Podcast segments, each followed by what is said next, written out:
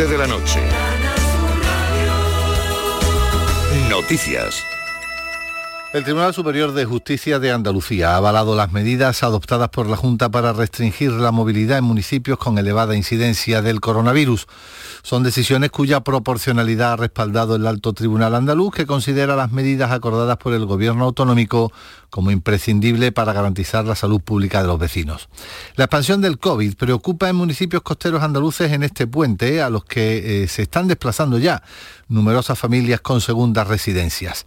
El alcalde gaditano de San Roque, Juan Carlos Ruiz, ha hecho un llamamiento a la responsabilidad. Un llamamiento a la responsabilidad para aquellas personas que proceden de distintos puntos del país donde hay un nivel de contagio más elevado y que no pongan en riesgo al resto de la población, en este caso a los vecinos de San Roque. En Madrid, mientras tanto, más de 7.000 agentes de la Policía Nacional y Guardia Civil vigilan que se cumplan las restricciones del estado de alarma decretado este viernes por el Gobierno. Tras el Consejo de Ministros Extraordinario que ha aprobado la medida, el ministro del Interior, Fernando Grande Marlasca, ha adelantado que también intervendrán en el dispositivo los policías municipales de Madrid Capital y los otros ocho municipios afectados. Van a garantizar, como digo, de inmediato todas las medidas contempladas en el Real Decreto de Estado de Alarma. Para ello se van a establecer controles en diferentes puntos de salida y acceso de la red viaria de los, municipios afectados por el Real Decreto de Alarma, así como en las principales infraestructuras de transporte colectivo. El Ministerio de Sanidad ha notificado casi 13.000 casos más de coronavirus en toda España, con lo que la cifra total se acerca a las 900.000 personas. En cuanto a los fallecimientos, se han notificado 241 más, hasta rozar los 33.000 en total. En Andalucía se han sumado casi 500 nuevos positivos, colocándose como tercera comunidad detrás de Madrid y Aragón insistimos, según datos del Ministerio de Sanidad. En relación con la situación de los hospitales, el porcentaje medio nacional de ocupación de camas es del 8,7%, aumentando al 18% en el caso de las UCIs. Por otra parte, la Policía Nacional ha detenido en la localidad malagueña de Benalmádena a un hombre que ofrecía regalos a niños para obtener favores sexuales. Se le acusa de delitos de pornografía infantil, corrupción de menores y abuso sexual, informa Damián Bernal. Tiene 69 años y es de nacionalidad irlandesa. Un juzgado de Torremolinos ha decretado su puesta en libertad con cargos. Ya fue arrestado en diciembre del año 2019 por supuestos abusos a un menor. Una madre denunció que su hijo recibía mensajes solicitando favores y con ofrecimientos de objetos. Ahora, a raíz del volcado y análisis de la información almacenada en su teléfono móvil, se han identificado a otros cuatro menores perjudicados. En un registro en su domicilio se intervino un nuevo soporte informático que está pendiente de análisis. En cuanto al pronóstico del tiempo, este sábado tendremos predominio de cielos poco nubosos, levante en el estrecho y temperaturas sin cambios. Tenemos a esta hora 19 grados en Albolote, 21 en Isla Cristina y 20 en Algeciras. Son las 11 y 3 minutos. Servicios informativos de Canal Sur Radio. Más noticias en una hora. Y también en RAI y canalsur.es. Descubre toda la programación de RAI en la radio a la carta de Canal Sur. RAI, Radio Andalucía Información. El análisis del cambio climático. ¿Cómo nos puede afectar en nuestro día a día y qué hacer para paliar el calentamiento de nuestro planeta ante este gran reto mundial? Los viernes, a partir de las once y media de la noche, información científica de rigor en cambio climático, con Javier Bolaños. RAI, Radio Andalucía Información. En RAI, El Observatorio, con Enrique Díaz.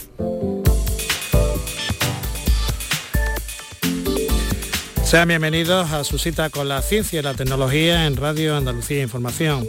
Les hablan Enrique Díaz y Ángel Rodríguez. En la realización técnica nos acompañan hoy Miguel Alba y Dani Piñero. Dos noticias de temática espacial marcan la actualidad de los últimos días. En primer lugar, la intención de Emiratos Árabes Unidos de volver a la Luna en 2024. El ambicioso magnate de los petrodólares apuesta eh, fuerte en esta nueva carrera espacial. Por otra, el descubrimiento de una red de lagos salados bajo la superficie marciana. Tras el bombazo del hallazgo de fosfina en la atmósfera venusina, ahora es Marte el que se convierte en noticia en esta búsqueda de vida extraterrestre. El cambio climático está dando lugar a estampas sencillamente inexplicables. El gobierno central limita la navegación entre el Ferrol y la estaca de Bares debido a los repetidos ataques de orcas en la zona.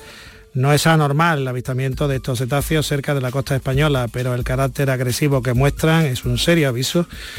Descubierto por fin el misterio oculto tras la muerte de centenares de elefantes en Botswana. Una bacteria es la asesina silenciosa de estos paquidermos. En la radio a la carta de canalsur.es o en la aplicación tendrás disponible este programa y todos los demás para oírlos cuando quieras. El Observatorio, en nuestra app y en la radio a la carta de canalsur.es. Este es nuestro Twitter, arroba Observatorio RAI.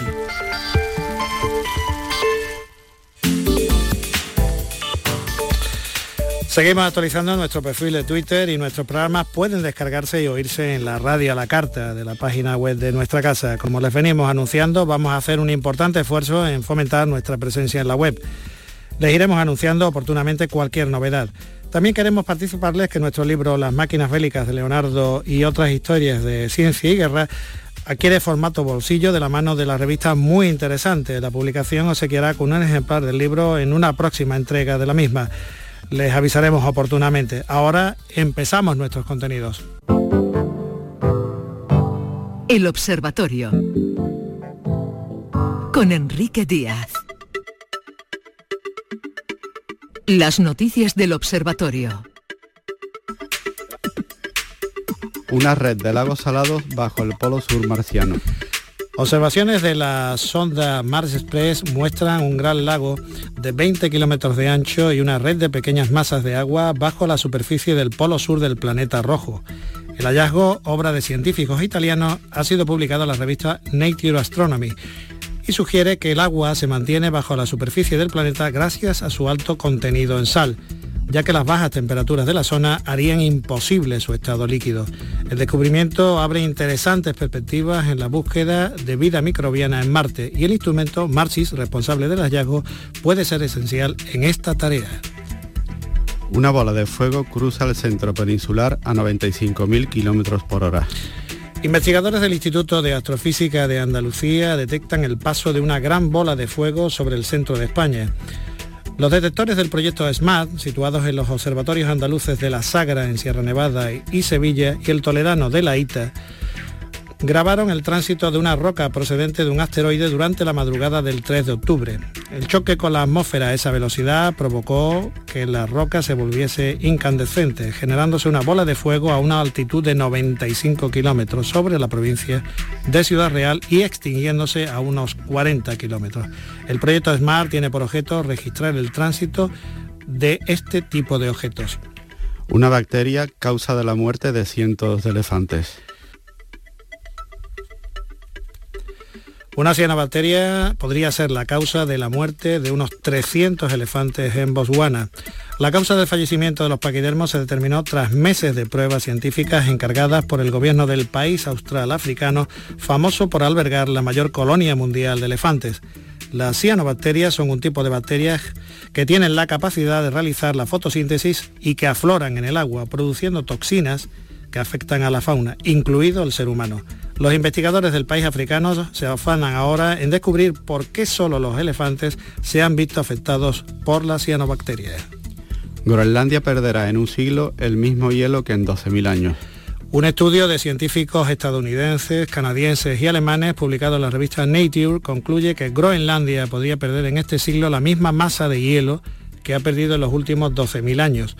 Los científicos han combinado simulaciones estadísticas con datos obtenidos en la perforación de bloques de hielo sobre el terreno, además del estudio de los registros geológicos del suroeste de la isla y del análisis de los modelos climáticos disponibles.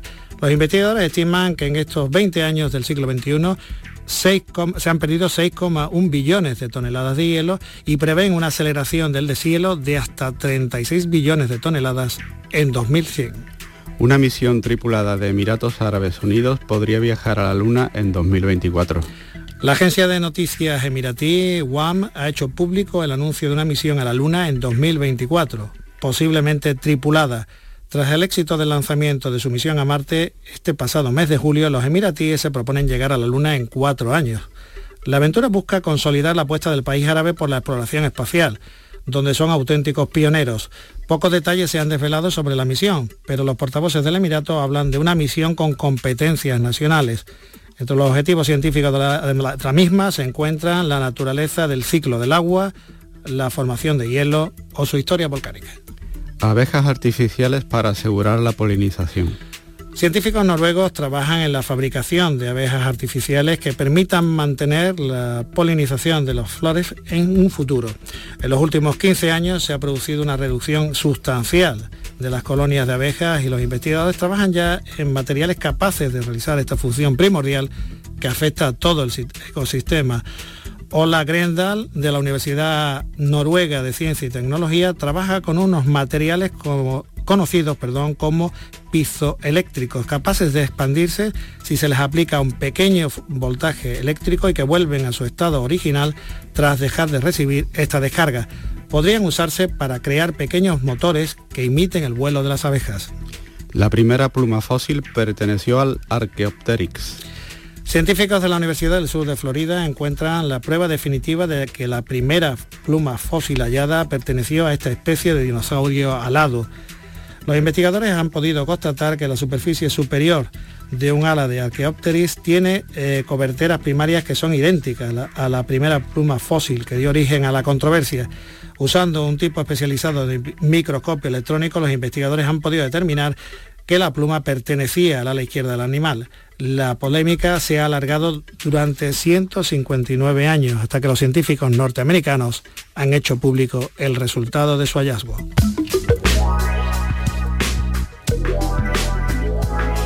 El tema del observatorio. Nuestro tema de hoy tiene mucho que ver con, como siempre, con la investigación que se hace aquí en nuestra tierra, en Andalucía, y en este caso concreto con un tema que se nos antoja apasionante, el hecho de que, ¿qué hacen las células con, aquellas sustancias que les resultan residuales? ¿Y qué importancia tiene entender este mecanismo? Eh, y para ello nos va a ilustrar alguien que está trabajando muy de cerca este tema y que ya está divulgando además sobre este tema. Estamos en contacto con Ángeles Aroca del Instituto de Bioquímica eh, y Fotosíntesis Vegetal, eh, muy cerquita de donde estamos nosotros, donde están estos estudios, aquí en Cartuja, en Sevilla. En primer lugar, darle la bienvenida a Ángeles a nuestro programa. Ángeles, hola, hola, bienvenida y muchas gracias. Son horas intempestivas, pero te agradecemos mucho, te agradecemos mucho eh, tu, intervención en el observatorio. Eh, bueno, Ángeles, eh, quisiera empezar la entrevista con una pregunta que parece un poco un poco recurrente después de la presentación que hemos hecho. ¿Reciclan las células? Sí, sí, claro, Enrique, claro que reciclan. De hecho, reciclan todo aquello que no necesitan y para eso utilizan diversos mecanismos. Eh, uno de ellos eh, muy importante es mediante la autofagia, que es en lo que yo estoy trabajando últimamente. Es un mecanismo además que está conservado en plantas, animales, levaduras, es decir, que, se da en varios organismos. Al margen de reciclarlo, hemos hablado de reciclarlo, pero ¿son las células o están capacitadas? Nos imaginamos que sí, pero efectivamente existen pruebas de que eliminan estos residuos las células. Sí, bueno, como te decía, mm, la autofagia sirve precisamente para eso. Es un proceso por el que la célula pues, puede eliminar las proteínas que ya no le funcionan bien o los orgánulos que son defectuosos, incluso hasta patógenos, por ejemplo, cuando infectan una célula. De esta manera, pues la, mm, la célula es capaz de degradar esos residuos y eliminarlos, primero pues, para quitárselos del medio y que no se acumulen en la célula, para que no sean tóxicos, digamos, y segundo porque incluso puede obtener hasta energía reciclando esos residuos y volviéndolos a convertir en otras, en otras moléculas. Eres tan buena divulgadora que ya me has contestado la siguiente pregunta que tenía en el guion, que qué pasaba con ellas, en este caso con las células, si no lograban eliminar estos residuos. Pero yo creo que ha quedado meridianamente claro. Eh, a mí me gustaría pasar, ya he contestado esta pregunta y me parece fenomenal como me la has contestado, em, eh, me gustaría pasar a, digamos, a quizá a vuestro ámbito más cercano de actuación. Vosotros trabajáis, como ya he dicho, en el Instituto de Bioquímica y Fotosíntesis Vegetal. Estáis hablando fundamentalmente de células vegetales, ¿no? En vuestro en vuestro campo de actuación. No sé si es el único, aunque me imagino que es el, primordial. Em, ha hablado de, ese posible mal funcionamiento ¿no? celular. ¿En qué se traduciría eso en los cultivos, Ángeles? Bueno, pues sí, las plantas, vamos, de hecho son mis preferidas y la autofagia pues está implicada en incluso en todas las fases de la vida de una planta, desde la germinación de las semillas, el desarrollo de la planta, la reproducción, la producción de semillas nuevas, flores, e incluso le, mm, le resulta útil para eh, ser capaz mm, de, tener una mejor tolerancia a ciertos estreses, es decir, es decir, a ciertos factores ambientales desfavorables para la planta. Y bueno, pues también para la respuesta inmune frente a patógenos, por lo que, bueno, pues imagínate plantas con poca autofagia o con una autofagia desregulada, pues tienen un crecimiento defectuoso, un menor rendimiento de las semillas, incluso, pues eso, como te decía, ser hipersensibles a ciertos estreses, pues, por ejemplo, sequía o la salinidad del suelo, que ocurre aquí pues, en las marismas, por ejemplo. Y bueno, pues como te puedes imaginar, esto que puede suponer, pues que si la planta tiene menos autofagia, eh, tiene problemas de crecimiento, peor reproducción y encima no combaten pues, las adversidades ambientales, eso se traduce al final en un peor rendimiento de los cultivos y bueno, pues incluso pérdidas completas del cultivo y por lo tanto pues pérdidas económicas astronómicas. De ahí la importancia de conocer bien cómo se regula la autofagia, tanto pues mm, células animales, mamíferos, por todo lo que em, está implicado en, ciertas enfermedades como las neurodegenerativas o cáncer, como en los cultivos, que también es muy importante, puesto que parte, gran parte de nuestra dieta son los cultivos. Voy a dejar para el final, si te parece, la parte, esta última parte que, has comentado, ¿no? Em, mm, digamos que nos puede servir ¿no? para entender procesos como las enfermedades neurodegenerativas o el cáncer en concreto. Pero me gustaría, eh, leyendo un artículo, y no voy a hacer aquí publicidad de otro medio, pero me parece un artículo excelente y de una carga divulgativa más que importante, eh, eh, un artículo precisamente sobre este tema que hemos visto publicado tuyo en un medio digital de referencia en Andalucía, me gustaría hacer hincapié en un aspecto concreto, ¿no? Eh, mm, ¿Qué es aquello que tú defines como gasotransmisor? Bueno, a ver, a los científicos, ya saben, nos encanta ponerle nombre, son las cosas. Pero siempre le, ponéis nombre con un porqué, por eso me gusta preguntarlo. Sí, de hecho es muy fácil. Gaso, de gas, y transmisor, pues porque se transmite. A ver, dicho de otra forma, es una molécula, un gasotransmisor es una molécula gaseosa que se transmite en las células, es decir, que señaliza dentro de las células y que pues puede regular procesos bioquímicos dentro de la célula. Por ejemplo, yo trabajo con el sulfuro, aparte de la autofagia, trabajamos con sulfuro, que, bueno, pues, como bien sabéis, es una molécula muy, muy tóxica para la vida y puede producir hasta muerte en concentraciones altas. Pero se ha visto también que en concentraciones muy, muy pequeñas es un gasotransmisor muy importante. Y bueno, de hecho las células lo producen, las células son capaces de producir sulfuro. Y bueno, pues como te decía, el sulfuro, que es un gasotransmisor en animales, está, se sabe que regula pues procesos fisiológicos como yo que sé, pues la relajación de vasos sanguíneos, eh, la inflamación, entre otros muchos. Pero en plantas también se ha visto que, que, es parte importante de procesos de la vida de una planta, como es la germinación, la fotosíntesis y la autofagia, que de ahí el link de trabajar con sulfuro y con autofagia. Y bueno, pues el sulfuro también eh, se ha visto que alivia eh, ciertos estreses, pues cuando las plantas crecen en suelos con metales pesados, eh, mejora la resistencia frente al frío y al calor de las plantas o en suelos, suelos salinos, como te decía antes.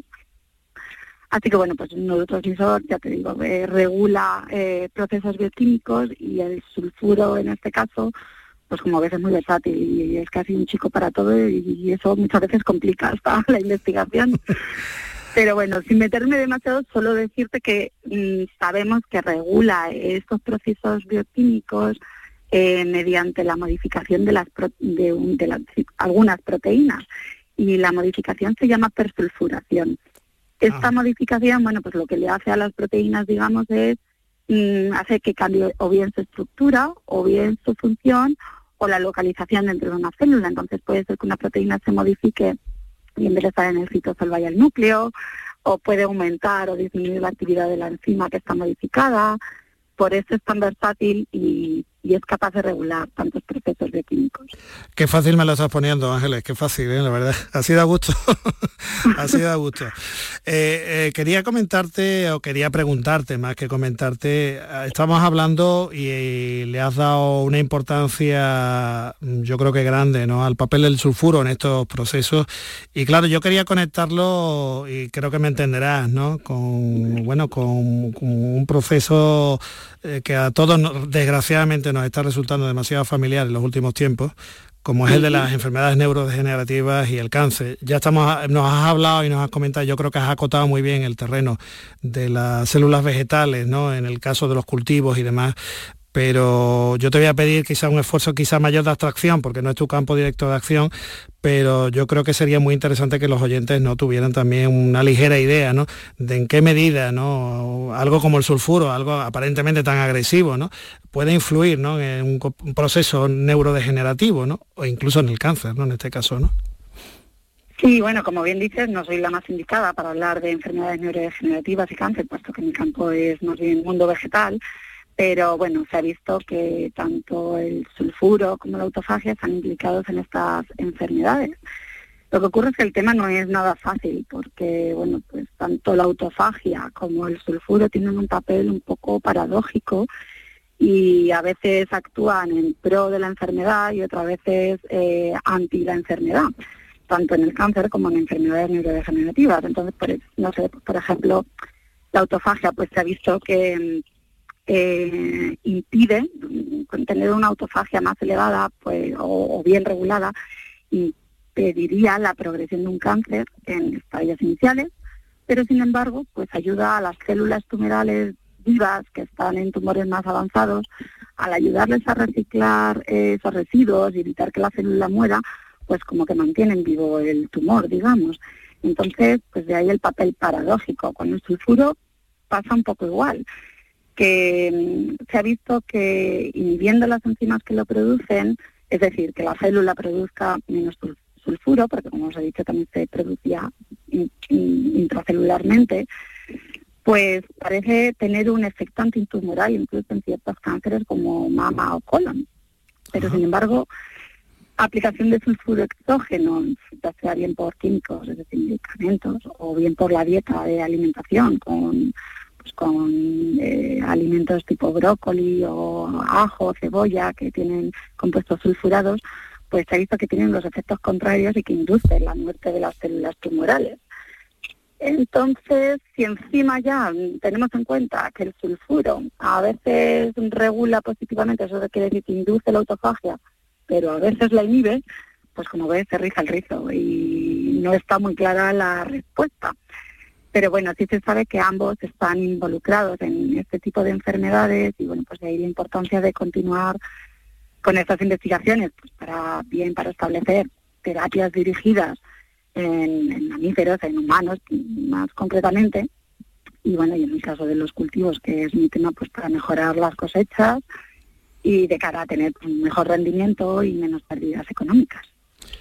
Yo creo que ha sido una, ha sido una charla más que instructiva, Ángeles, y realmente Mm, yo creo que demostrativa ¿no? de, la, de la unidad de acción ¿no? que tiene la ciencia, ¿no? como hemos empezado hablando de mejoras en los cultivos, del comportamiento de células que son incapaces de eliminar sus residuos y hemos terminado, fíjate, ¿no? hablando de, procesos que, nos, que, nos, afectan tanto ¿no? y tan duramente a los seres humanos. Yo quiero agradecerte ¿no? tu, tu capacidad de síntesis y sobre todo tu capacidad divulgativa y tu paciencia ¿no? por, por aguantarnos a estas horas, Ángeles. No, muchas gracias a ti por ayudarnos a divulgar, que la verdad es que es una tarea difícil, muchas veces no, no lo hacemos y porque claro, al final con tanto trabajo, pero es importante que se llegue al público también. Eh, exactamente. Que la gente sepa lo que investigamos. Exactamente, yo creo que es muy importante y gente como tú realmente lo estáis, lo estáis demostrando día a día. Ángeles, muchísimas gracias. ¿eh? Esperemos que no sea la última vez que nos pongamos en contacto, que seguro que, habrá pie para, para futuras entrevistas. Seguro que sí. Un beso muy fuerte. Pues muchas, gracias. Hasta luego. Enrique. Adiós. Los porqués del observatorio. ¿Por qué es beneficioso comer cebolla? Es legendario su uso para las afecciones respiratorias. En realidad es un magnífico desinfectante para todo tipo de infecciones. Es diurética y estimula el apetito. Es depurativo, siendo muy interesante su consumo para limpiar el estómago. ¿Por qué se dice que el uso del microondas elimina las vitaminas de los alimentos? Se trata de una falsa creencia, debido a que el sabor es diferente cuando calentamos un alimento en un microondas o cuando lo hacemos en un horno convencional o en un hornillo. Sus radiaciones de alta frecuencia penetran con más facilidad y el alimento se calienta antes, simplemente. ¿Por qué no aguantamos mucho tiempo de pie? Venas, arterias y corazón y los músculos que los rodean contribuyen a crear un mecanismo de bombeo perfecto, pero ocurre que cuando permanecemos excesivo tiempo de pie, la sangre comienza a almacenarse en los miembros inferiores y el mecanismo de succión del corazón falla. Baja la tensión arterial y el cerebro, y el cerebro perdón, también falla. ¿Por qué sienta mejor la comida caliente? Tiene una razón bien sencilla, resulta más fácil digerirla. Por un lado, si la comida está fría, el estómago tiene que calentarla para adecuarla a su temperatura, unos 37 grados, ralentizando la fase mecánica o de trituración y retardando la fase química. Por ello es recomendable el café o infusión tras la comida. Palabra de sabio. Las citas de los que más saben, de los grandes científicos. Si he conseguido ver más lejos es porque me he aupado a hombros de gigantes.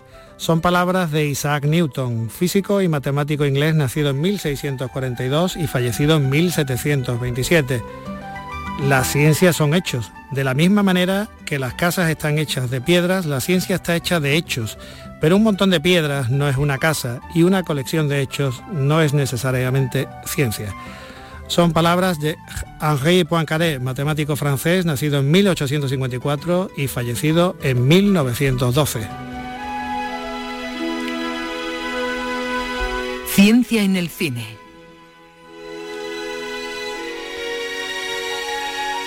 La habitual despedida de nuestro programa, de nuestra revista, con las bandas sonoras de las mejores películas de temática científica. Hoy, Una mente maravillosa. Es una película norteamericana del año 2001. Obsesionado con la búsqueda de una idea matemática original, el brillante estudiante John Forbes Nash llega a Princeton en 1947 para realizar sus estudios de posgrado. Es un muchacho extraño y solitario al que solo comprende su compañero de cuarto. Por fin, Nash esboza una revolucionaria teoría y consigue una plaza de profesor en el MIT. Alicia Lardé, una de las alumnas, lo deja fascinado al mostrarle que las leyes del amor están por encima de las de las matemáticas. Gracias a su prodigiosa habilidad para descifrar códigos, es reclutado por Parker Williams del Departamento de Defensa para ayudar a los Estados Unidos en la Guerra Fría contra la Unión Soviética. Una mente maravillosa fue dirigida por Ron Howard y protagonizada por Russell Crowe, Jennifer Connelly, Paul Bettany y Ed Harris. La banda sonora está firmada por James Horner. Obtuvo cuatro Oscars de la Academia, entre ellos el de Mejor Película.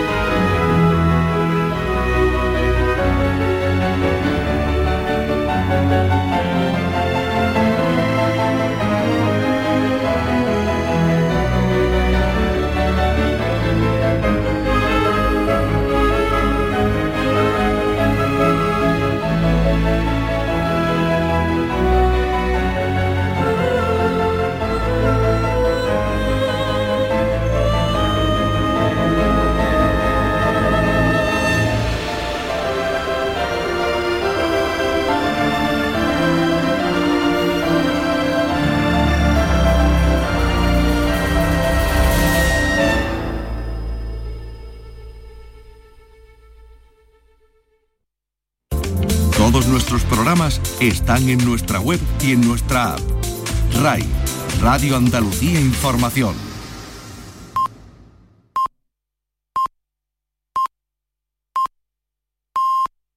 Cambio climático en